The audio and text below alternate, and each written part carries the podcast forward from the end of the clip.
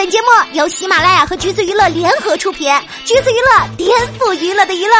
Hello，大家好，欢迎收听橘子新鲜报，我是橘子君调儿。话说啊，这聚合拉的事件又继续升级了。刚开始呢，还是聚合拉殴打男友，而今天的事情已经反转到聚合拉男友以两人大尺度的视频威胁，说要断了他的演艺生涯，还要求女方下跪道歉。不管两人之间发生了什么事儿，用这种视频来威胁曾经爱过的人，可以盖章是渣男本人了吧？让我们来回顾一下整件事情的经过。其实呢，聚合拉一开始传出新闻是在九月五号，有传言说他服药自杀了。后来公司出面澄清，说只是因为失眠和消化不良而入院了。新闻发布的第二天中午，聚合拉就离开医院，公司表示艺人会先专注休息。结果没过几天，九月十三号，聚合拉殴打男友的消息就出了，还分分钟上了热搜。当时呢，警察署表示，今天凌晨接到举报，聚合拉在别墅对二十七岁的男友施暴。韩梅说，因为男友提出了分手的要求，聚合拉生气到直接打人。而聚合拉这边则表示，自己和男友因为吵架而发生肢体冲突，不是单方面的殴打，分手是对方提出的。而警方陈述的事件施暴程度是没有凶器，只有肢体冲突，程度是被抓伤和胳膊被拽。第二也是第一次看到以这种方式曝光的恋情，因为分手殴打男友，这位女爱豆当的还真是有点猛。当时韩网的评论也都在谴责聚合拉。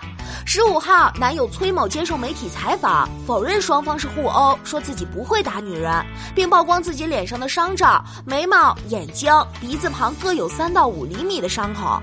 伤口照片一曝光，韩国网民更加一边倒的支持男方了。九月十七号，第一社发布了聚合拉的采访，反驳男友的言论，事情就开始了反转，两人的 battle 也正式开始。聚合拉在采访里爆料，男友崔某平时温柔，但只要有异性与自己联系，就会变得很可怕。十号的时候，他和经纪人还有一名异性朋友吃饭，没有提前告诉男友。十三号凌晨，崔某醉酒后直接冲向聚合拉家，当时聚合拉和室友睡在一起，室友说崔某当时进到我的房间，我在装睡，他用脚踢姐姐，并说你这个时候还睡得着吗？接着两人就发生了争执，最后变成了身体冲突。聚合拉说崔某破口大骂，我也推了他，他抓住我的头发扯，把我推向白板，还扔来空气净化器，我也抓住了他，打得很厉害，身上都是淤青。崔某走的时候还说我要断了你的演艺生涯，自己也没什么可失去的，还说要向低社爆料。室友也透露，崔某总是疑心工作上的男性相关人士，检查是谁啊，跟什么呢？喝醉之后胡言乱语，嘴里说出让人难堪的脏话。姐姐虽然厌烦，但没和他说实话，引发了恶循环。姐姐当天给他写信，到此为止吧，他却在卫生间把它烧掉了。第一社也公开了崔某的邮件爆料，写着“聚合拉爆料，请联系，晚了就爆料给别家，不会让你们失望”，并留下了电话号码。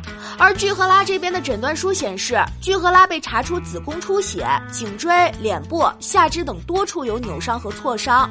聚合拉说：“因为这种事情接受采访真的很羞愤，但要讲清事实，即使不能再活动，也要讲明是非。”这个时候啊，事情基本就是有眉目了。第一，看伤势，这不就是一开始女方一直承认的两人互殴吗？但是男方一开始却说自己没有动手。第二点，男方把女生打到子宫出血，还自己先报案了。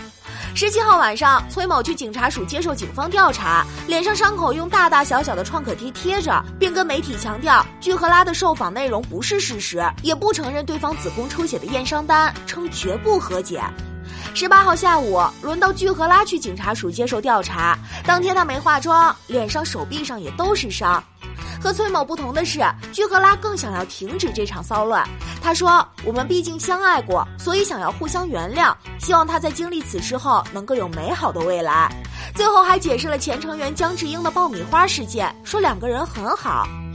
爆米花事件啊是这样的，因为姜智英当时在 SNS 上发了一段爆爆米花的视频，但当天呢同时爆出了聚合拉与男友的暴力事件，被网友认为是看热闹的意思。在警局接受了五个小时的调查后，聚合拉被保安架着离开。上车前还因为体力不支，差点当场晕倒。之后，警方曝光了十三号当晚两人爆发冲突后的电梯监控。从视频可以看到，崔某在冲突发生后坐电梯下楼，过程中他一直对着电梯镜子确认脸上的伤势。后来，他和一名男子再次上楼，从具赫拉家里带走了自己的行李。这次具赫拉来到电梯里，也是对着镜子看着脖子上的伤。之后，崔某与具赫拉一起下楼，期间崔某还在电梯内抽烟。当时韩网还说，看到他这种缺乏常识和教养的行为，很难再相信他对具赫拉的指责了。话说，你们的风向变得还真的是快呢。而这期间，具赫拉三次通过律师向男友求和解，但都被拒绝。而警方表示，若具赫拉真的涉嫌伤害罪，就算和解成功，他也逃不掉追究刑事责任。到现在没有办法的具赫拉，最终选择公开男友用大尺度视频威胁自己的事情。性关系视频最后却变成了伤害女性的武器。而同时被公开的，还有具赫拉在电梯前向男友下跪，求他不要公开视频的监控画面。而韩网也是一边倒的在支持具赫拉。目前的最新消息是，因为崔某始终不肯删掉视频，具赫拉以威胁、强迫嫌疑控告前男友，威胁、要求下跪、性暴力、酒驾、撒谎，这种渣男不告，难道留着过年吗？所以吧，如果在一段感情中感到不舒服或者被欺负的话，一定要及时止损。人与人基本的尊重是起码的，最基本的自爱也是必须的。对我们不好的人，马上主动远离吧。最后还是希望事情能够顺利解决，具赫拉能够早日，具赫拉能够早日过上平静的生活。